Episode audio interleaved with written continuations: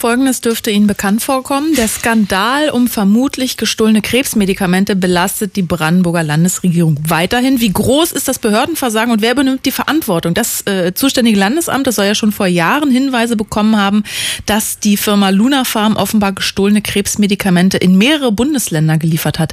Mindestens 220 Patienten sollen diese Medikamente in Berlin und Brandenburg erhalten haben. Ja, und gerade eben hat sich der Gesundheitsausschuss des Brandenburger Landtags zu einer weiteren Sondersitzung Sitzung getroffen und Amelie Ernst war für uns dabei. Guten Tag. Schönen guten Tag zusammen. Ähm, wie groß ist denn der Druck mittlerweile auf die Gesundheitsministerin Diana Golze? Hm, ja, sehr groß muss man sagen. Sie versucht im Moment so eine Art Strategie. Die Taskforce wird schon richten, könnte mhm. man die nennen. Also bei fast allen offenen Fragen verweist sie erstmal auf die eben von ihr eingesetzte Kommission. Da sind ja vier leitende Mitarbeiter aus ihrem Haus und aus dem Landesamt für Gesundheit dabei und dazu noch drei externe Pharmaexperten.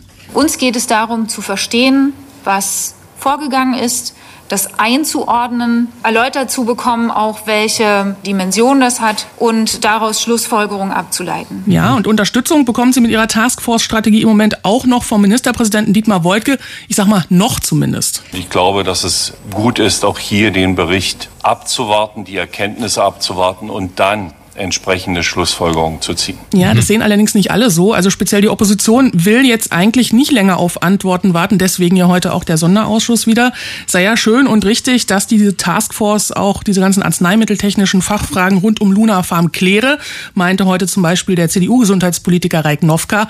Aber die ganz offensichtlich mangelnde Kommunikation zwischen den Behörden, auch im Ministerium, äh, die seien dann schon Sache der Ministerin. Das ist ja genau der Kern des Problems. Sie setzen eine Taskforce ein die beschäftigt sich mit, sag ich mal, den Dingen, die sozusagen außen rumlaufen. Sie müssen aber irgendwann auch mal anfangen, im Ministerium und in der Landesbehörde die Konsequenzen zu ziehen, die notwendig sind. Und das hat nichts mit den Aufklärungsarbeiten der Taskforce an sich zu tun. Und wieder stellt sich die Frage, wer soll denn das nun machen? Vielleicht auch gleich die Taskforce, aber hm, Problem, Ulrich Hagemann, das ist der Leiter der Taskforce, der sieht sich nur zuständig für inhaltlich organisatorische Fragen. Da ist von personalrechtlichen Konsequenzen überhaupt nicht die Rede in dem Auftrag ja, keiner will's machen, ne? Die dummen Personalien. Also das ist echt ein Zirkus. Bisher, musste bisher auch noch keiner gehen, weder im Ministerium noch im Landesamt noch sonst irgendwo. Bei Luna Farm glaube ich auch nicht. Ja. Das, das, heißt, von Selbstkritik kann bei Diana Golze derzeit keine Rede sein. Nee, nicht so richtig. Also äh, trotz Taskforce will sie sich aber auch keine Tatenlosigkeit vorwerfen lassen. Die CDU forderte heute im Ausschuss von ihr mehr Ich-Botschaften, bitteschön.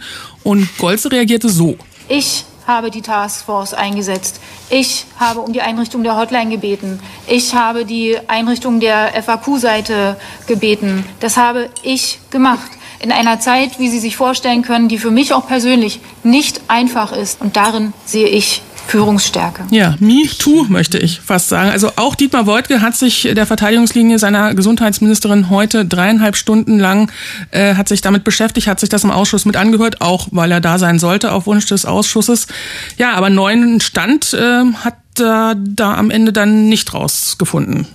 Wenn ich dieses Vertrauen in meine Fachministerin nicht hätte, dann müsste ich sie heute schon entlassen. Sie arbeitet intensiv an der Aufklärung und momentan hat Frau Golz mein volles Vertrauen. Oh, das ist immer schwierig. Also volles Vertrauen ist immer schwierig. Äh, was, was glaubst du denn? Diese Strategie, also Taskforce, ich, ich, ich und abwarten, mhm. könnte das funktionieren? Was glaubst du? Wir haben ja neulich schon mal drüber gesprochen. Ne? Also dieser eine Punkt, ja, der bleibt einfach auch heute wieder da, dass ich auch wieder denke, also Klar, eigentlich ist es wirklich ihre Aufgabe, die Strukturen zumindest in ihrem eigenen Haus mal zu klären und zu ordnen. Da kommt sie einfach nicht rüber, da kommt sie im Moment nicht hin und da hilft wirklich auch keine Taskforce mit Arzneimittelexperten, die zwar sagen können, wie lange hält sich dies und das Medikament ungekühlt und was ist eigentlich ein geklautes mhm. Präparat. Also ich glaube, da macht es die Taskforce gerade nicht besser und abwarten und hoffen und ich, ich auch nicht. In der übernächsten Woche soll es dann diesen ominösen Bericht geben von der Taskforce. Ähm, dann wird man sich wieder treffen mit diesem Ausschuss. Und ich glaube, dann wird wieder die Frage nach personellen Konsequenzen kommen. Und egal auf welcher Ebene, ob jetzt Sie oder in Ihrem Haus, äh, die wird sich wieder stellen. Das wird so bleiben. Und du wirst uns wieder davon berichten. Und ich weiß nicht, ob da auch personelle Konsequenzen drohen nach, nach, dieser Berichterstattung. Aber ich hoffe, dass wir uns auch dann wiedersehen. Ja? Ihr seid ja wieder dran, glaube ich, übernächste ja. Woche. Ne? Absolut. Wir ja. sprachen über den Luna Farm Skandal, der belastet die Brandenburger Landesregierung gefühlt endlos. Und heute traf sich der Gesundheitsausschuss zu einer weiteren Sondersitzung. Vielen Dank, Amelie. Immer gern.